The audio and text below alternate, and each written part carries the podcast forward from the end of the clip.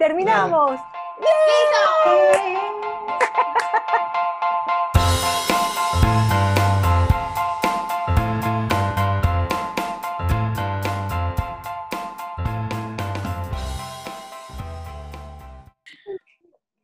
buenas tardes. Esto es Cuatro Puntos de Vista. Yo soy Marla. Yo soy Blas. Yo soy Gaby. Yo soy Oldri. Y yo soy Zelaida. Y en esta oportunidad estaremos hablando sobre la educación. Hoy tenemos de invitado a Blas Renault. Blas, muchísimas gracias por aceptar nuestra invitación, por estar aquí con nosotros. Me alegra muchísimo tenerte Em, como parte de este proyecto que iniciamos nosotros como amigas, pero que de alguna manera la familia también está involucrada. Y así vamos creando esta, esta red que se, está, que se está formando a través de cuatro puntos de vista. Entiendo que eh, ya tú tienes más o menos una idea de lo que nosotros hablamos, discutimos sobre, sobre la educación, el punto, que, el punto de vista que cada una le dio así que comienzo por, por preguntarte, ah, quisiera decir, quisiera agregar que Blas es sociólogo y que él es investigador en el tema de economía política y políticas educativas. Por eso es que quisimos que él estuviera aquí con nosotros esta tarde, hoy. Em, bueno, déjame comenzar con, la, con, la, con esta pregunta. ¿Qué piensas tú que está pasando con eh, la educación? ¿Cuál es tu opinión sobre, sobre la educación, sobre el sistema educativo? Ok, lo que pasa es que yo las leí con muchísimas gracias por la invitación. De verdad que para mí es un placer y además me parece un proyecto muy bonito que ustedes estén haciendo esto ahora, sí. De verdad que, y además me siento súper honrado porque creo que soy el primer invitado, ¿no? Efectivamente. Eh, bueno, entonces muchas gracias. Pero bien, lo que, lo que yo suele pasar es que la gente confunde el sistema, sistemas escolares con educación en general. Yo lo decía y hemos conversado, he estado conversando con Celaida, y es que la educación está como en, muchos lugares. Hoy en día la educación suele estar en muchos lugares, suele ejercerse de, en muchas, de muchas formas, y lo que, suele, lo que suele pasar es que se confunde el sistema escolar con el sistema con, el, con la educación en general. Entonces, lo que uno percibe de los sistemas escolares hoy día es precisamente eh, eh, que, suelen estar mucho más atrasados, van como asincrónicamente, van como un, pelín atrasados respecto a cómo va creciendo la sociedad, cómo se va diversificando, cómo se van, cómo se van generando polos educativos en muchos lugares. Eh, pero ¿por qué pasa eso? Porque es que lo que, lo que pasa normalmente, lo que pasaba normalmente. O sea, cuando se inventa ese aparatico que se llama sistema escolar, que hay una escuela en donde la gente entra en primer grado y salen en sexto grado y luego en primer año de bachillerato o, como sea que sea el sistema escolar del que hablamos, la idea es que esa gente se forme para estar integradas en mercados laborales o estar integradas en, en, sí, en eso, fundamentalmente. El siglo XX es un, tiene una, un sistema educativo que es para mercados laborales. Por lo que la normalidad es lo más importante. Es decir, si usted este, se pone muy espontáneo, mire, eso no sirve en el mercado laboral. Este, eso, eso es lo que pasa en los sistemas escolares en general. ¿Qué pasa? Que a partir como de los, de los años 90, lo que es la, la, la discusión en, en, los sistemas escolares dice, pero ya va, mi pana, aquí está pasando algo. O sea, aquí primero no, estamos, no sabemos lo que está pasando dentro de las escuelas, la primera cosa. Lo segundo es que notamos que los docentes no son iguales que antes, están súper más flojos. Y después necesitamos gente que comprenda mucho más lo que está pasando en las sociedades. Es decir, no le vamos a dar, eh, a endosar a, los sistemas escolares para que hagan lo que tienen que hacer sencillamente en términos de normalidad, sino porque no nos planteamos la discusión sobre el tema de la equidad, que ese es el punto siguiente. Y ese es más o menos el inicio de nuestra vida escolar, más o menos comienza por ahí, ¿no? Pero se, se, intensifica mucho más al final de los 90 y ya en los 2000, en la discusión en general, y hablo la discusión que lleva los multilaterales como UNICEF, como UNESCO, o como las discusiones que lleva la Organización Internacional de Educación, que está en Suiza, por cierto, este, es básicamente si no, es el tema de la equidad, es el tema de la igualdad de oportunidades, pero no igual, o sea, la igualdad de oportunidades no entendida como antes, es como que todos son iguales y deben saber lo mismo. No, es que la gente viene de diferentes puntos de, de partida. Entonces, esos diferentes puntos de partida deberían ser entendidos por la escuela y procesados para que la gente se integre desde su punto de, desde su punto de partida. Eso es una cosa súper eh, reciente, digamos, en política educativa, porque esas discusiones son muy viejas. Piaget es mucho, es mucho mayor, Celaya lo sabe. O sea, Piaget, Vygotsky, toda esa gente eh, que son como, digamos, los, los precursores de, la teoría constructivista, ¿no? Sí, se llama constructivismo, ¿no? Este, eh, y, pero eso es muy viejo, pero, pero digamos, la integración de, esa, de esas ideas es reciente. Fíjense, mi, mi, mamá, yo no sé si tu mamá, Marla, pero mi mamá es docente. Mi mamá estudió en la Escuela Gran Colombia en Venezuela. Eh, la Escuela Gran Colombia en Venezuela era una escuela súper formadora, súper importante. Mi mamá incluso se siente muy orgullosa y creo que todos nos sentimos muy orgullosos. Mi mamá ya ha estudiado en la, la Escuela Gran Colombia. Mi mamá es una maestra, por cierto, el nombre no es casual, es una maestra normalista. Es sí. de la escuela normal. Claro. Es una herencia francesa. Es una herencia de las escuelas francesas. ¿Qué es mi mamá básicamente? Fue formada para ser funcionario público. Mi mamá, mi mamá cuenta que cuando ella iba a las prácticas, que eran en La Guaira, por cierto, había una señora que yo siempre me la he imaginado como con unos brazos muy gruesos, así que se ponía en la parte de atrás del, del salón, ¿no? Y la vigilaba, ¿no?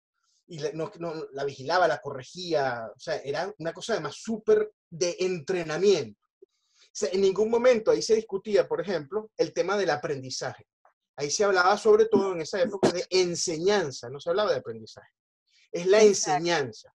Entonces es, tú te adaptas y, y entras. Si no Exacto. te jodiste. Es que, este, es, que yo creo, es que yo creo que eso es una de las cosas este, a las que yo me he sensibilizado, si se puede decir.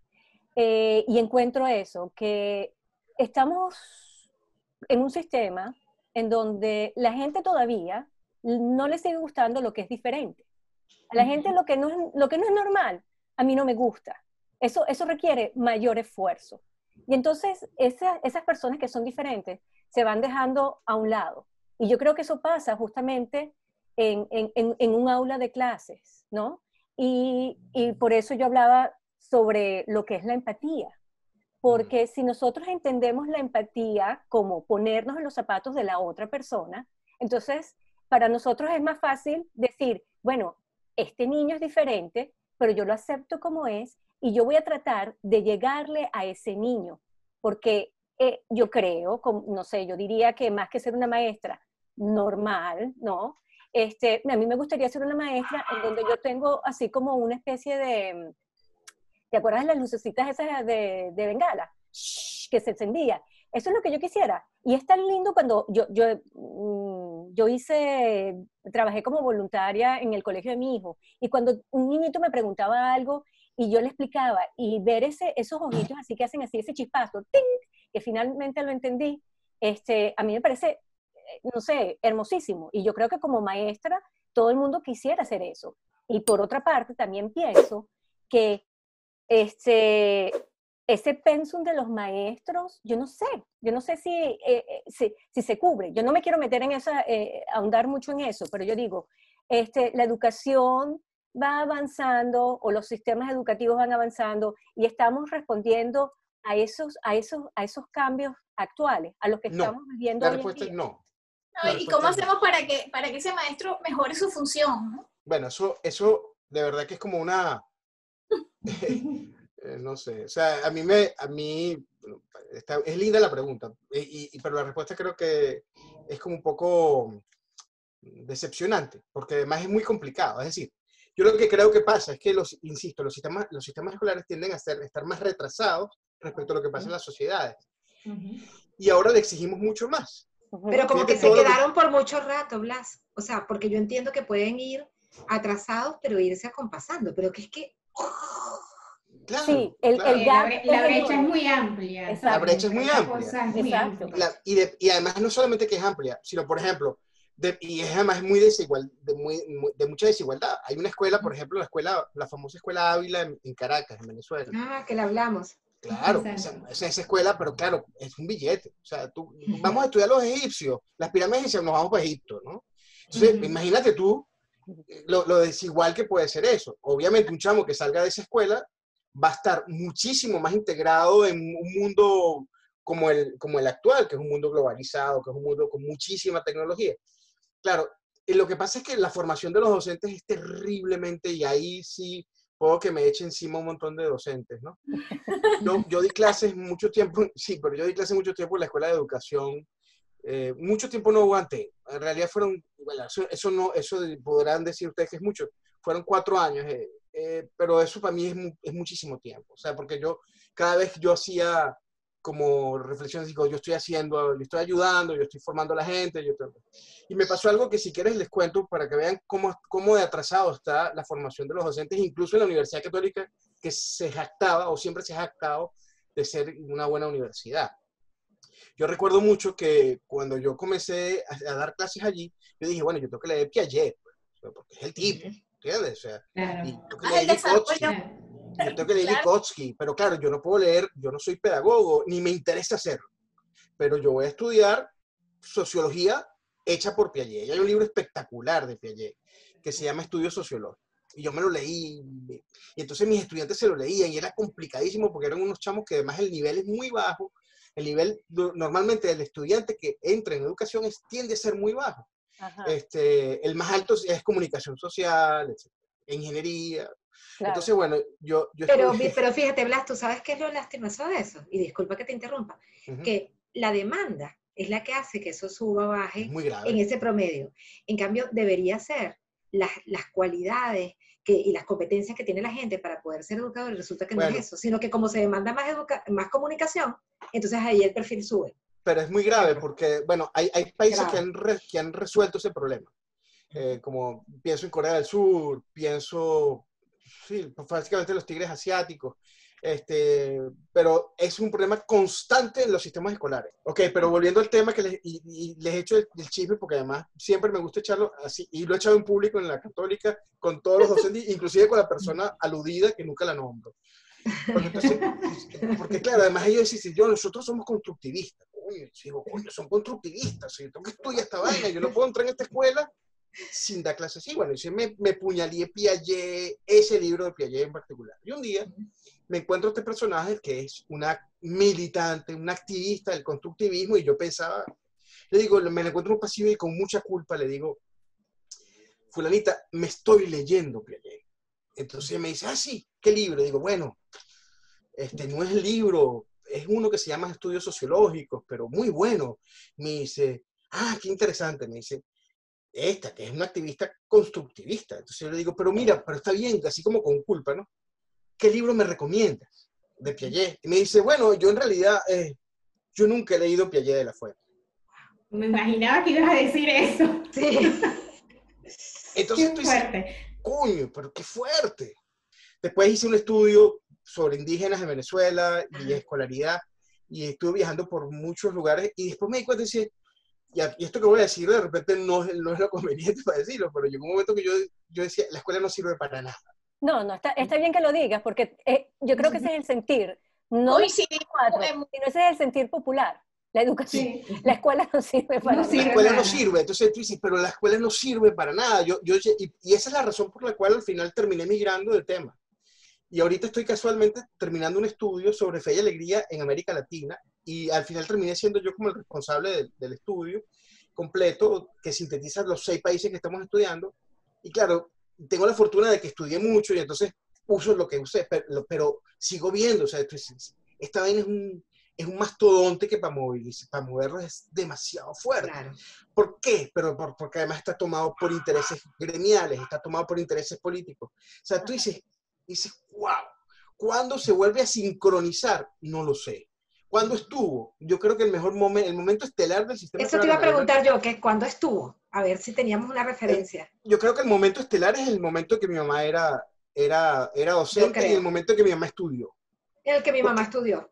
Sí, el momento de nuestros padres, porque era una vaina perfecta, o sea, ¿qué es lo que necesita? Vaya, entra, sale. Yo creo que en los años 40, o sea, la posguerra, básicamente. Increíble.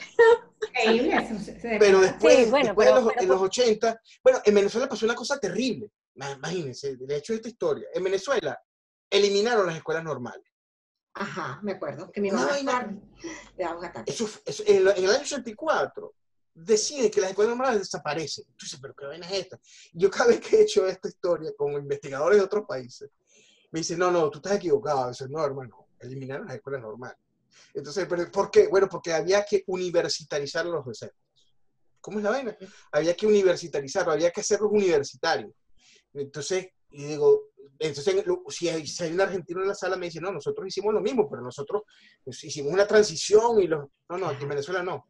En Venezuela hubo 10 años que hubo que esperar, 10 años para, para volver a sacar docentes, porque eliminaron las escuelas docentes. Entonces, una cosa loca. Este, pero yo, yo veo, o sea, yo, yo estaba muy preocupado porque yo tenía más o menos 10 años que no, que no trabajaba el tema y, y tenía un, un, un- un colega que era que estaba como responsable conmigo de, un- de uno de los artículos que estábamos escribiendo y le digo, coño, pana, pon- ponme al día, ¿qué, estás, estás, qué dice esta gente? ¿Qué pasó con Tedesco? ¿Qué pasó? Tata? Cuando le pregunto por unos autores. Y entonces al final me mandó uno- un montón de cosas y, y- y estuvimos leyendo juntos. Entonces, coño, no ha pasado nada. O sea, Ah. mi ausencia no ha pasado nada. Qué triste, 10 años. ¿no? Qué triste. Qué triste, porque esa, esa- eso, eso, con eso yo, yo terminé, de hecho, lo que yo escribí. ¿Qué va a pasar con, con las generaciones eh, venideras? O sea, ¿qué, qué? Porque lo que nosotros estamos, digamos, dentro de un sistema que también era normalito, ¿no? Si se quiere. O sea, cada uno terminó, se graduó, cada uno de nosotros tiene, tiene, tiene un título universitario, ¿no? Y el que tenía algún problema de aprendizaje pasó bajo el radar. Hoy en día no. Hoy en día se le presta mucha atención a los niños con problemas de aprendizaje, ¿no? No tienen quizás el apoyo necesario, pero digamos, hay un cierto presupuesto para esos niños. Un presupuesto que es como comunitario. No te lo aplico a ti solo, sino hay otros niños o simplemente papá y mamá, ustedes tienen que tener dinero para tener esto, eh, lo que el niño necesite, porque públicamente no lo van a conseguir. Olvídense. Sí, pero sobre todo eso que dice Blas, el contexto, el contexto donde está cada niño, porque no todo el mundo, todos los niños tienen esa posibilidad de estar en el colegio Ávila y tener acceso. ¿Qué pasa con esa población de esos niños que no tienen recursos económicos? Exactamente. ¿Qué va a pasar? ¿Qué va a pasar? Apoderados? Bueno, se abre una brecha social brutal entre los que Sí. estudian y los que no estudian. Entre los que tienen acceso y los que no tienen acceso. Eso es Que lo que ya pasa. existe. Que ya existe. Que ya existe. Sí, pero y Y lo que hace es socavar la mano. Pero claro, pero también hay otro detalle. O sea, claro, eso es si ponemos bueno. todos los, si estamos, estamos poniendo todos los huevos o todas las expectativas, para decirlo de mejor manera, en la escuela. Yo creo que al final la sociedad se educa. o sea, yo cuando, eh, una de las cosas que yo estaba en Navasanuca, Navasanuca es un, un, un caño que queda en, en el delta, en el delta Macuro, que, que para llegar allí duré ocho horas en un bote. Allí es una comunidad indígena de Guaraos, espectacular la comunidad. Y entonces eh, entrevistaba y tal. y cual. Y una- yo vi una cosa y dije, ah, mira, aquí está, aquí está la vaina. El docente, para distraer a los chamos, el fin de semana, el tipo eh, tenía acceso a DirecTV. Y entonces los chamos estaban viendo Gladiador, si no me equivoco. Y dices, aquí está, aquí está. Eso es lo que va a pasar. La gente se, la gente se educa. O sea, la gente no, la gente no va, las sociedades se, se tratan de educar a su gente de la, de la manera más costoso y menos costoso. pues. bueno, Pero, pero eso pasa, o sea, es decir, eso va a pasar. Pero eso sí, entonces cuando trabajas en la formalidad, y, aquí dejo la experiencia en Navasa nunca, me acuerdo que hice una entrevista a un docente, y me dice, yo le digo, ah, mira, eh, una pregunta, este, eh, me dice, "Ah, ah, votamos unos muchachos que encontramos teniendo relaciones sexuales. Dos, dos, dos, una parejita, uno, un muchachito y una muchachita. ¿Qué edad tiene? Me dice, 15 años. Me dice, 15 años. Me dice. Ah, interesante. Entonces le digo, este, además la sexualidad en las, pero le digo, ¿y dónde estaban haciendo? Yo sabía dónde, está- dónde lo habían hecho. Fue aquí en la escuela. Me dice, no, en su comunidad. Ah, en su Mm. comunidad. Entonces pues, le digo, este, y una pregunta, ¿cómo es la educación sexual en la escuela? Entonces me dice, claro, esos chamos tienen, esos chamos están, tienen 15 años, pero estudian tercer grado. Me dice, claro. es que es- eso, entonces, Ah, claro, pero entonces mira lo que dice. Dice, es que eso no está en el programa de tercer grado. Claro, imagínate. Sí. Obvio. Chico. Ay, pobrecito. sí, pobrecitos los niños que, eh, exacto, claro. las hormonas le patean, Sí. pero Claro. Y no, Pero, pero la, entonces, ¿qué pasa? los patean para que... Pero Pero- es correcto. Entonces, además, además el tema de los indígenas es súper, súper espectac- súper interesante, porque además en, en la- en las, en las comunidades indígenas hay unos ritos de iniciación de la sexualidad. Entonces, los varones tienen un rito de iniciación, que tienen que ir a casar con el papá, tienen que hacer unas vainas, y las chicas, cuando le viene la primera menstruación, la menarquia, la, la abuelita o, o la mayor de la casa la agarra, la pone en una hamaca, que no pise, el- que no pise el piso, porque si no se pasma, y entonces no, le da- no puede tomar nada, no puede rascarse con las uñas, tiene todos unos ritos espectaculares. Bueno, cuando eso pasa, la- hay, hay escuelas que votan a las carajitas porque faltan una semana porque le vino la primera menstruación. Imagínate. No vale, No, no no, vale. no. O sea, Sí, nada. de- Está bien, de- esta mierda pero- no. Pero fíjate algo, Blas, imagínate, si en una comunidad no pueden adaptar el pensum de tercer grado. A la realidad de esa comunidad, Exacto. donde los que tienen en tercer grado están en 15, tienen 15, calcula tú pues la sociedad completa. Échale bicho es. pues. Eso es. Si una comunidad, porque cuánta gente, yo de verdad, que qué pena, pero no, no tengo una idea clara de cuánto puede ser ese tamaño de población, Blas, cuánto, cuánta gente hay ahí. Pero, pero Eso es que lo peor, Audrey, imagino, ¿no? Audrey, lo peor no es eso. Es que el docente es guarao. Ah, Pero es que Ah, dice, a ver. No, Hay mucha empatía. Empatía, Marla, Eh, sí, hay Es mucha. Ay, bueno, es que efectivamente, es que mira, la empatía no solamente afecta, eh, te digo, bueno, creo que ya lo dije, ¿verdad? Este, a la gente que, que no tiene ningún problema. O sea, la empatía es una cosa que se tiene que aplicar a todo el mundo. Porque entonces, si tú entiendes que a los 15 años tus hormonas ya te están golpeando, pero tu programa educativo es de tercer grado, pero si tú entiendes cuáles son las necesidades de esos niños y te pones en sus zapatos, tú no, ni siquiera discutes, bueno, No. ¿lo voto no lo voto? ¿Qué hago? No, no, eso no entra, eso no forma parte de la discusión, pero simplemente vivimos cada uno en lo suyo, ¿no? Y, sobre, y yo creo que si hay cambios en, los, en en la educación o en los programas educativos, son cambios de forma, pero no son eh, de, perdón, no de fondo, simplemente de forma, ¿entiendes? Mm. O sea, porque tú hoy en día tú ves que, que pareciera que la educación como que va más avanzadita, más, más moderna, estamos usando unos tablots que son, qué sé yo, súper modernos, que las maestras escriben, las respuestas aparecen, y, y, y yo, que a mí me encanta estudiar, a mí me encantaría volver a la universidad a, a hacer uso de todos de esos gadgets, pero... Se actualiza en tecnología, más Exacto. no en lo que Exacto. es. Por eso, es un cambio de forma, no de, no de fondo. No vamos al, a donde tenemos que ir, a- vamos a, a la raíz del problema, qué es lo que está pasando aquí. Y creo Sí, pero yo al final, yo al final creo, yo lo que tengo es confianza en que las sociedades siempre van a, a tener lugares en donde, en donde la gente se educa. Entonces, bueno, mira, la escuela. Ya llegará el momento. es que creo el de terminaremos todos siendo autodidactas, a- educándonos Exacto. nosotros mismos y tomando la Bueno. educación de otro sitio, no sé. No sé si es Sí. por autodidacta, sino, sino que al final siempre pasa. Es decir, Ujú. tú, tú, no vas a, tú no vas a confiar más en una institución que no, que no es confiable. Claro. O sea, claro, Efectivamente. es terrible lo que estoy diciendo. Además, yo, yo, yo no sé si yo debería decir pregunto. Blas, ¿y cuál es el objetivo de ese, de ese estudio que tú estás haciendo de Fe y Alegría? ¿Cuál es la meta final? Claro, lo que pasa es que Fe y Alegría tiene sus eh, su- sus particularidades. Por ejemplo, hay toda una tendencia dentro del, dentro del tema educativo y la pedagogía que está asociada al tema del diálogo. Eso que, a eso que dice Marla, eso que dice Marla sobre, sobre la empatía. Y, y eso está asociado a Paulo Freire, no sé si lo conocen, Paulo Freire. Es todo un, es un- bueno, es un autor brasileño que tiene mucha influencia, sobre todo en, en la educación en América Latina. Bueno, y en, y en Quebec también, ¿ah? En Quebec yo tenía más, más, de una más de un compañero que sabía de- del, tema, del tema de Pablo Freire, etc. Es lo que llaman una educación dialógica. Bueno, el tema es con fe y alegría es, es más o menos la historia de, de- de todos los sistemas escolares. Es decir, comienza con un impulso muy dialógico, pero al final termina una burocracia. pues. Entonces, termina un docente que, pero como es lógico, además, coño, el sepana necesita comer, necesita, necesita, necesita ganar un dinero, ¿no? Sin embargo, no es mentira. O sea, la formación de los docentes de fe y alegría es, es- está por encima del promedio de las escuelas públicas, ¿no?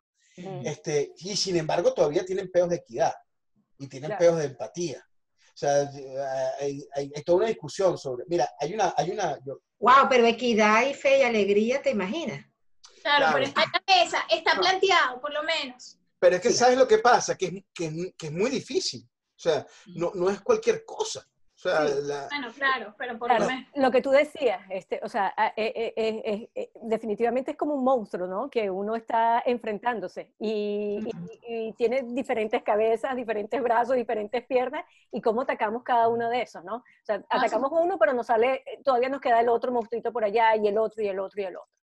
Este, yo quería este, mencionar algo, ¿no? Eh, sobre los puntos de vista de, de cada una de nosotras. Y eh, voy a comenzar por, por el de Audrey, que también, a lo mejor tú, Audrey, tienes alguna pregunta específicamente para hablar, que era sobre, en el caso tuyo, era sobre, sobre la integración de las habilidades blandas. Porque además de todos los problemas que vemos, ¿no? Que nosotros podemos puntualizar, empatía, una de las cosas que Audrey señala es eso, es que no hay integración de las habilidades. ¿Tú quieres explicar eso, Audrey?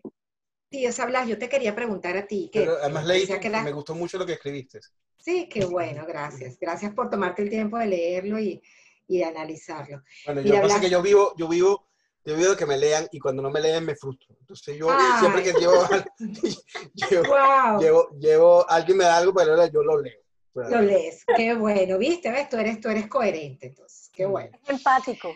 Sí, señor, además. ¿Sabes Sí. Bueno, más bien más empático como, como garantizándome de que haga lo que espero que hagan conmigo. ¿no? Claro, exactamente, exactamente. Bueno, pero sabes, sabes lo que sientes cuando no te leen. Te Ah, pones en los sí. zapatos del otro, ¿no? Eso, Es es una mezcla allí. Buenísimo.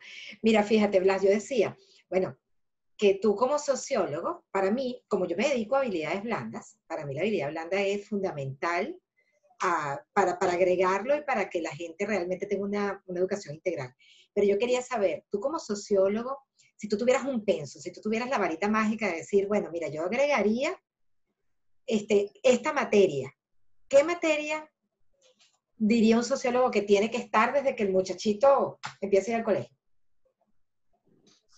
Wow, es como muy difícil, ¿no? A ver, sé, una no sé varita qué- mágica. ¿Qué sacas ahí del sombrero? ¿Cuál, qué materia tú dirías? Sin esto, no habría.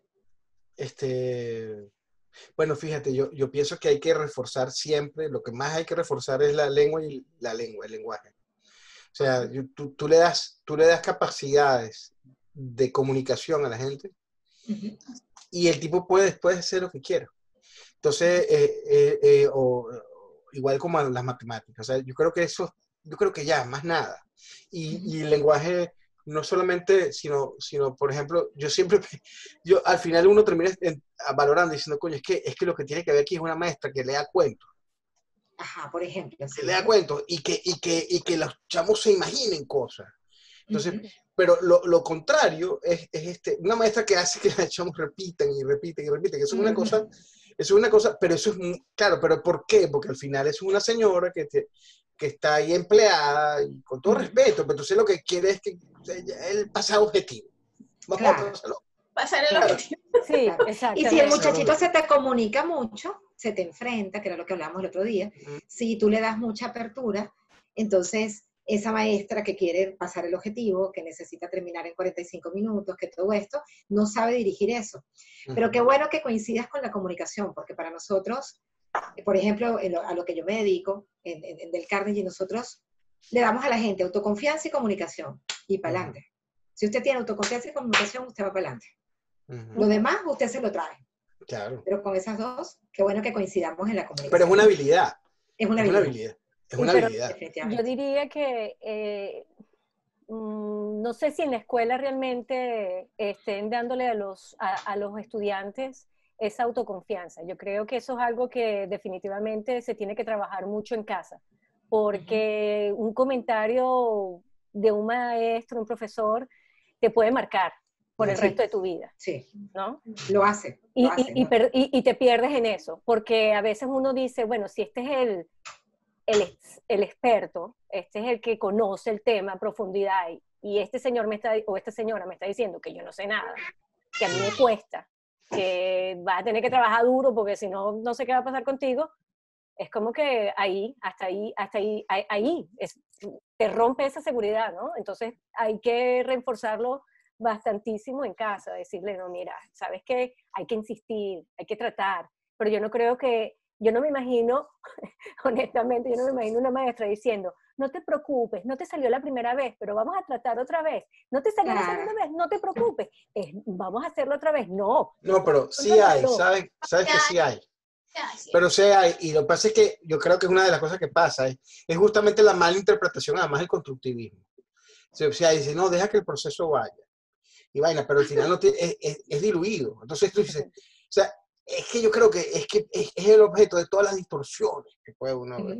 Ese- eh, por eso es que yo terminé, yo, yo cada vez que me enfrento al tema, tú dices, bueno, es que yo tenía que terminar deprimido de esta broma, pero deprimido no, no que me voy a matar ni nada por el estilo, pero yo terminé muy deprimido, o sea, yo, yo terminé, dice, no, yo tengo que migrar, tengo que migrar de tema porque, porque la sensación que a mí me daba era, era como que es demasiado, es una, es una producción de desigualdades, los sistemas escolares. Frustrado, este- terminaba frustrado. Y, tú- Claro. y- y- y con, y- y con tu, con tu, este, ¿cómo se llama? Disculpa, con tu mm, profesión, pues es terrible, porque darse cuenta de eso, siendo sociólogo y sentir esa desigualdad, Sí, es, tiene que es- ser, o es sea, una súper, disolución, es una frustración, claro. lo que enfrentarte a eso. Eso es lo que dice Zelaida, insistir ahí eh, para encontrar un resultado y que puedas ir haciendo, o sea, que se puede ir haciendo algún No, check, Blas, cuando yo hice lo, porque yo, por supuesto, a quien llamé a Blas, y escuchar a Blas que diga que es un mal, des- un mal necesario, claro, te dice, ¿Qué? Que la, la, la educación. que, la, dices tú. educa- que, que la, la escuela como tal, el colegio, el sistema educativo, es un mal necesario, y que mata la creatividad. de Sí, bueno, mata, Exacto, que mata la creatividad, mata, bueno, es que es como poco humana, ¿no? Si se quiere, ¿no? Porque nosotros no, cada una se enfoca en, en cuestiones que, que requieren, no sé, una parte más humanita, una parte como más humana del docente. Cuando les enseñas, en tu caso, Zelaida, tú hablabas de que am, no les enseñan a gerenciar la- la- las emociones, ¿no? Entonces el niño no sabe enfrentarse a, a, ¿qué? a temas como la muerte. me lo Eh, dijo que, fue, ajá. que me pareció impactante. Eso, claro, es como, como muy frontal decir, no, es que no te enseñan a, a manejar la muerte, a manejar los duelos. Pero, pero, perdón, la pregunta es que de la escuela debería ser eso. Eso yo me pregunto eso. Que la escuela debería hacerlo, yo pienso que sí. Bueno, Blas, si tú te pones a ver cuántos, cuántas horas pasa un niño en, Ujú, en- en- en- en un- una escuela. El niño pasa, así como eh, aquí, aquí es, mientras la gente, los papás trabajan, los niños están en la escuela. La escuela termina, se van a un daycare, ¿no? Y ¿Se van a un Ikea? Daycare. Daycare. Ah, daycare. Sí, sí, con Ikea. Yo estuve en Ikea hoy. Qué cómico. no, los niños se van a Ikea para que sepan cómo hacer las camitas, construirlos. Que ya vayan sabiendo cómo ensamblarla. No, se van a, se van a su guardería, ¿no? Un Entonces, daycare. yes. este, ¿cuánto tiempo pasas tú con, tus con tus niños? O sea, llegas es a cenar, a hacer la tarea y acostarse temprano porque mañana hay que comenzar. Entonces, el Mm. fin de semana sí es donde pasas mayor tiempo con ellos, pero, pero sí, la escuela tiene que tener un poco de... de- Oye, de- claro, con- de- conectar con las emociones. yo creo que sí, yo creo que sí, yo creo que sí. Y, y creo que también, bueno, Gaby también hablaba de eso, que este, mm, a nosotros no, no, no, no, no tenemos como esa, esa emoción que, que uno necesita para, para que te motiva para, para tener ganas de aprender. Y eso creo que es una carencia en las escuelas. No, no, no, no, no te enseñan, son tan, tan, tan rígidas que no te enseñan a tener Mm. ese, esa, esa emoción que cuando, oye, hoy voy a aprender tal cosa, se supone que uno no va a querer aprender todo, hay un tema que te interesa. En Claro. particular. Pero fíjate tú, por lo menos Blas Antonio hace rato dijo, cuando estaba hablando de enseñar eh, el lenguaje y la comunicación, que él dice, yo pusiera a un profesor a leer y a leer y a leer y a leer para que los niños se imaginaran cosas. Ujú, la Ahí está la motivación, ¿sabes? Porque ahí tú se la, se la estás poniendo de alguna forma. Tú te imaginas, te activa la creatividad de Eso. una Ujú. y algo te crea alguna emoción que de ahí sale, coño, esto me gustó, voy, quiero investigar, porque es que es como una cosa que va engranada con la otra. ¿sabes? Eso es.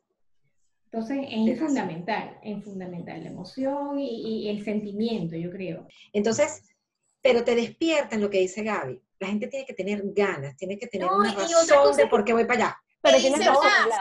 que es busca es tener la vocación, porque entonces es el cuento del profesionalismo que decía Blas, porque entonces ¿qué pasa? Los docentes son los, los que, bueno, déjame estudiar docencia porque, bueno, educación porque no tengo más nada que estudiar.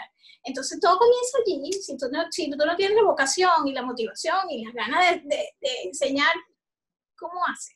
Sí. Matas la creatividad de cualquiera. Sí, pero es verdad, ahorita acordándome de H, yo, yo recuerdo como él explicaba este, artística y el, el, el tipo se lanzaba sus, además sus, sí, sí. tus dibujos y miraba y te, todo dramata- dramatizado, pero es, verdad, Dramatizado. lo que estaba era ahí, vamos, encienda, enciéndase esa llamita que tienen ustedes adentro. Por ejemplo, con Nicolai y con Vanessa, Ujú. durante todos su- su- sus años de estudio, contados, o sea, son contados los que uno puede decir que marcaron diferencias, que fueron diferentes. Ujú. Ujú, Sí, es eso lo que pasa. Pero, pero de los, yo creo que siempre es porque te tienen que enseñar para qué es esto. O sea, creo que siempre te tienen que decir, Lo que dice El para qué primero. Hay que pasar los objetivos, hay que Sí. pasarlos, hay que pasar los objetivos. exacto. Entonces, no, es, es, es decir, ¿para qué primero? Para que la gente diga, ah, mira, quiero ir, como dice Gaby. O sea, es que tienes que querer ir. Si no quieres ir para el colegio, ni que tengas el mejor profesor del mundo. Es una, una población de chamos súper estimulados. Ajá. Dices, estaba diciendo Gaby el otro día. Carajito como Nicolás, un carajito como una carajita como, como la sobrina de Gaby, que coño, son unos chamos súper estimulados desde el principio. Entonces, Claro. los carajos se van a comer el mundo, ¿entiendes? Bueno, pero es que no joda. Y uno era un poco así también. Lo que Sí. pasa es que uno respetaba un poco más, pero uno era muy desafiante, ¿no? Este, y claro, también el que estaba al frente, coño, mira, ella eh, era sólida. Claro, era sólida. Era sólida. Tenías una cosa sólida, exacto. Pero entonces, claro, diferencia. Sí, Blas, pero- la diferencia ahorita es que el acceso a la información es más fácil que antes. O sea, Claro. hay una sobrecarga de información constante todo el tiempo. Entonces, claro, como dice yo, cuando llegan al salón de clase nada les asombra. Y como nada les asombra y siguen los profesores retardatarios con un sistema que no sirve para nada, sin repitiendo vainas. Exacto. Entonces los niños pues no, ya no aprenden nada, se fastidian. Pobres no profesores sudan, ahora sudan ellos. Claro. Claro, Claro, pero sí. además, además eso quiere decir que tú, ya la información no es importante. O sea, lo importante es el razonamiento. Es lo que el dice Audrey. ¿Entiendes? Es lo que dice Audrey. O sea, es, es, bueno, ¿para qué? Pues, ¿no? Entonces, claro, para eso tienes que tener un docente con, el, con una apertura y un corazón grandotote para que pueda, para que, y además, y- pero no lo encuentras. O sea, eso es muy jodido. Eso es muy jodido. Y por eso yo sigo pensando que, que, que la sociedad va a seguir encontrando su... Yo no sé qué va a pasar con los sistemas escolares de aquí a 20 años. Yo, yo no lo sé. Y, y- y, mm, me- me- no sé, me, me atrevería a pensar que, que van a seguir igual, pues a menos que venga una reforma enorme. En, en Quebec, en Quebec han- ha sido, es fascinante lo que pasa allí. En el año 63 hicieron una cosa que se llamaba la reforma Parán, la reforma la revolución tranquila. La revolución tranquila. Ok. Este, y luego hicieron los estados generales de la educación, estando yo ya, en el año 96, 95, 95, 96. Y este, los tipos se plantean, a mí me parece, por ejemplo, el sistema escolar quebecois como mucho más controlado respecto a los objetivos, pero un sistema como el venezolano, o un sistema, bueno, no hablemos mal de Venezuela, un sistema como el de español, que me parece que ¡pum! o sea, una- son mastodontes, esa burocracia es enorme. No, pero, pero sabes que yo creo que, le- bueno, claro, es, es- es- es desde tu punto de vista, ¿no? Y, lo que, y el punto de vista no solamente es porque nos centramos de una manera, eh, tiene que ver con la, con la experiencia y con la vivencia que has tenido. Yo, la vivencia que he tenido, yo no, estu- yo no estudié aquí, yo soy la mamá, yo estoy acompañando a mi hijo en su, en su, en su educación. Y yo encuentro que, que es un poco cuadrada, ¿no? O sea, tú, tú lees los objetivos y tú lees a dónde quieren ellos llevar a los niños y tú dices, esto en papel suena tan bonito, qué, in- qué increíble. Eh, ellos promueven muchas cosas que son interesantes, ¿no? La, la autonomía del niño, este, sí, que, que tengan la capacidad de, de- de analizar y no sé qué, pero no escapan de esos objetivos que tienen que cumplir al final del año. Ujú, sí. ¿Cuá- ¿Cuántos son en el salón? 23, Está chévere, es un buen número. Sí. Nosotros éramos, cua- estábamos diciendo el otro día que éramos 40. Sí, y con un solo profesor. Sí. Sí, pero entonces añade que ese 23 eh, no, so- eh, no aprende, no todos aprenden al mismo ritmo, no todos tienen los mismos intereses. Entonces eso hace que, que, que- que sea un poco complicado el que una sola persona pueda tener control sobre eso. Ahí yo sí siento que ahí hay una falla, pero una falla de la comunicación entre, entre los dos mundos. Pero es que todo comienza, Blas, desde los procesos de desarrollo. Por ejemplo, un niño este, que nace actualmente no, no es llevado a los parques. Y el parque es importante para el proceso de desarrollo de todas las habilidades. Ujú. Entonces, todo como que engrana un poco. Entonces, Sí. son niños que no son expuestos. Sí, Fíjate que lo que lo que, el tema del- lo que decía Blas, lo, lo he dicho varias veces, que es responsabilidad del colegio y qué es responsabilidad que no sea del colegio. No, ¿Qué claro. esperamos? ¿Qué expectativa tenemos? Entonces, lo que acaba de decir Zelaida. Yo, por ejemplo, yo me declaro, literalmente, eh, eh, workaholic, casi no lo puedo decir. Entonces, lo que dijo Marla hace rato, bueno, ajá, pero ¿de quién es responsabilidad que cuando yo llegue a mi casa yo le dedique un tiempo a un desarrollo de valores, de, de habilidades en mis hijos y tal, si yo me la paso del trabajo a la cosa, ta, ta, ta, ta, ta. Y lo hice por muchos años así. Además que Ujú. la, la, la parte económica y todo eso te obliga a ser así. Yo, yo crié a Oliana estudiando en la universidad y trabajando. Entonces, ¿cuál era el espacio con Oliana? El fin de semana. No, y lo que decía, hablas de, de lectura de así, cuentos. entonces, Nosotros, yo le digo a lo- a los papás, hay que leerle cuentos a los niños Fíjate, todo el tiempo. Yo trabajo con, con lectura de cuentos y trato de eliminar la parte tecnológica, pero todo comienza así, entonces en casa tampoco en casa, también en casa hay que que hacer deberían cosas. darse. No, bueno, Claro, Celaya, si es nosotros, si nosotros resolvemos esta vaina, tú te quedas sin trabajo. Claro. mejor es que no, mejor que demos esta vaina hasta aquí. Sí. Es Y yo también. creo que eh, una cosa de- de- del exceso de información también es los sitios donde consiguen esa información. Porque, ¿qué pasa Mm. ahorita? Tú le dices a un niño, léete un libro, y lo primero que buscan en internet, ¿dónde está el resumen? De de ese libro. Exacto. Eh, búscate tal cosa. ¿En dónde está? O sea, todo así, rapidito, porque todo tiene que ser rápido, rápido, rápido. Ya no te, o sea, no hay paciencia. como Sí, no hay aburrimiento, que- no te puedes Claro, pero si tú entrenas ese chamo, que son los cinco primeros años de esa plasticidad cerebral, donde tú le metes información, y bueno, eso se instaura, Claro. pero no Sí, lo pero- hace. No Sí, para empezar, sí, no, para no, empezar, porque la gente, ¿cuántas veces nos vas a un restaurante y, y consigues a, a- a la mamá que La así niñera, se sientan y la le hacen el, el iPad o el telefonito. Y los muchachitos tienen, e- son así unos, pero tienen esos deditos así, chin, chin, chin, escogiendo ya, que saben manejarlo mucho mejor que, Ah, que, que un adulto. ¿no? Mira, Pero es que además es, mu- es- además es más cómodo. Yo recuerdo cuando me ha tocado ser padrastro, una vez me tocó por cuatro años ser padrastro. Yo, yo- además nos quisimos mucho con el hijo de, de mi compañera de ese momento. Este, yo recuerdo que una vaina era el chamo con computadora y otra era sin computadora. Cuando el chamo no tenía la computadora, era un carajo, no joda, hablaba, interactuaba, era empático. Lo ideal sería que los dos primeros años no estén expuestos absolutamente a nada tecnológico. Eso es tu, Tres es- años. esa es tu, tu recomendación. Eso es lo ideal, claro. Eso es lo que recomendamos. Mm, Claro. Bueno, Oye, yo- hay yo y se la damos bien tempranito. Y se Yo la damos bien prueba porque tempranito. mi hijo no estuvo estimulado. Y hasta el sol de hoy, mi hijo, juegos de video, No, no juega.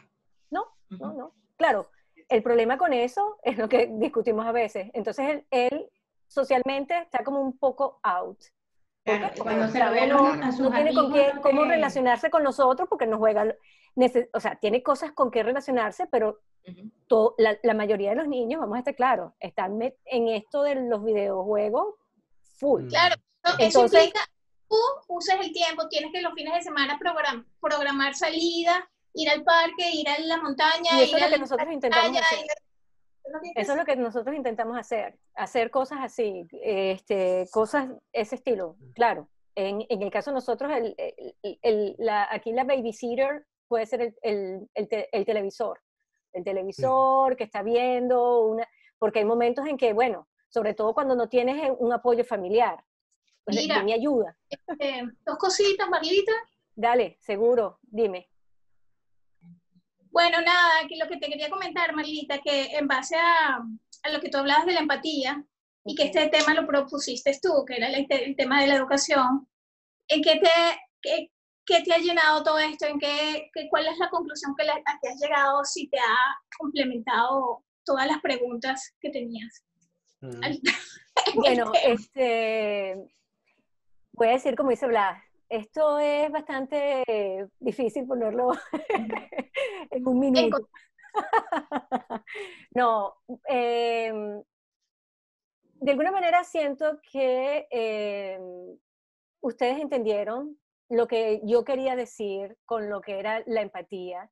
Siento, siento que esta conversación ha sido, ha sido bastante, bastante orgánica en el sentido de que cada uno de ustedes, dándome su punto de vista, me han mostrado, este, se han mostrado empáticas con lo que está pasando. Y también me doy cuenta que no soy la única que tiene estas ideas sobre lo que está pasando con la educación. Y tener a Blas aquí, con las opiniones que él nos ha dado, reitera que, bueno, no estoy del todo loca o no soy una mamá sobreprotectora, sino que tiene sentido esto, esta conversación que hemos tenido. Entonces, me gustaría ahora preguntarte, Tiblas, que ya para, para cerrar esta, este, este podcast, si nos quieres decir, nos quieres dejar con alguna, con alguna nota positiva sobre la educación. Claro, claro yo lo que creo es que que, porque es verdad, tienes razón, yo creo que hace falta que, que hablemos cosas también buenas de, de, lo que está pasando en, educación. Yo confío mucho en lo que puede pasar con la gente. Yo confío mucho en lo que puede pasar en, en la sociedad en general. O sea, yo, yo creo que al final eh, eh, la gente resuelve, la gente, se, la gente se, se resuelve, la gente anda su camino y aprende. De hecho, es la historia nuestra. O sea, la historia de cada uno de nosotros cinco es esa. ¿no? O sea, nosotros hemos llegado a cosas y, y hemos hallado camino para estar aquí. Ninguno de nosotros es un asesino, es un ladrón. Ninguno de nosotros eh, somos gente buena. Que, que, creo que al final es mejor ser bueno que ser buen profesional, pero yo creo que es mejor ser bueno. O sea, sí. Y, sí, y, sí, y, y de verdad que, qué bueno es, yo creo que darse la, darse la oportunidad de, de, de, transitar el, hacia, hacia eso, hacia, hacia, hacia mm, criticar, darse la oportunidad de criticar, hacerlo así como lo has hecho, como lo han hecho ustedes, desde lo que están pensando, desde el tema de empatía, desde el, pero tampoco poniendo todos los huevos en esa, en esa cesta. O yo no creo que la escuela tenga que resolver el tema de la, de la emocionalidad respecto a, a, la muerte, por ejemplo. O sea, eh, porque además cuánto nos ha costado a nosotros, por ejemplo, llegar allí. O sea, y yo no estoy seguro que la escuela tenga capacidades. Yo creo que también cuando se le ha, por ejemplo, depositado tanta, tanta responsabilidad a la escuela, lo que tiende a pasar es que se abandonan espacios que uno tenía que haber resuelto. Por eso que digo, yo, yo creo que eh, no le pongamos tanta, tanto los huevos en, el, todos los huevos en esa cesta porque corremos el riesgo de que se rompan y que si se rompen no, va, no pase nada. Entonces, más bien es como entender que la educación no solo sucede en la escuela, sucede en otros ámbitos y en otros ámbitos laborales. Hoy día es en todos lados, ¿no? Hoy día en un videojuego hay, educación, en, en, YouTube o sea, tenemos, tenemos, el, tenemos el mundo en Internet. Oh, Dios mío, o sea, eso es maravilloso. Tú no sabes lo que yo, yo me la paso. A mí me pagan por, por aprender, pues por estudiar. Y yo, yo estoy feliz con YouTube. O sea, yo no, yo, yo con YouTube y con, y con, ¿cómo se llama? Y con, y con, y con Internet en general. Con el acceso que yo tengo porque estoy en el instituto a bibliotecas es una cosa insólita. Y yo estudio y bueno, pero claro, pero por eso, yo creo que estimular sobre todo las formas de aprender y, y, que ustedes hagan también su trabajo. Cada quien, cada quien haga su trabajo desde, desde donde está, ¿no? Desde su espacio, claro. Así es. Así es. Así es. Bueno, muchas gracias por la invitación. Chévere. Ah, Blas, de verdad, me encantó tenerte aquí. He disfrutado muchísimo este, esta conversación. Eh, me gusta lo que, lo que acabas de decir eh, y sí, efectivamente, cada uno tiene, tiene, tiene su rol en esto, ¿no? No lo podemos poner todo a... Hay que asumir como la responsabilidad, Así no es. ponerlo todo en una, en una cesta. Eso, eso me gustó mucho. Y siento una cochina envidia que no pueda ser como tú, que te pagan por estudiar, porque yo sería feliz. Bueno, pero, eh, ha, ha tenido muchos costos, por lo menos dos divorcios, así que y no todo el mundo entiende, y, ni- y no todo el compañera o compañera Como entiende esa todo, vaina. como todo. Así Claro. Claro. Y mucha soledad también, ¿sabes? O sea, uff, Ajá. pero está bien, no me enrolla. No, claro, claro. Bueno, ¿alguna, ¿alguien más quiere decir algo para, para terminar con nuestro podcast? Bueno, yo podría agregar, este, Blas, que, que bueno, en- encantador de verdad tenerte, súper elocuente, parece que hubieses hecho podcast toda tu vida porque lo siento como tan fluido, tan relajado, tan, con, con tantos comentarios tan, tan asertivos, tan Ay, puntuales. De verdad que, de verdad que fabuloso. Muchísimas gracias. Gracias, Elaida, por prestarnos al hermano. Claro. No, un placer. Gracias a Dios que lo tengo ahí siempre, a la mano. No, y gracias a Blas Tonos por haber aceptado la invitación Así también. es. Claro. así es. No, pero Claro. es un honor, o sea, ser el primero. no- Eso. Terminamos.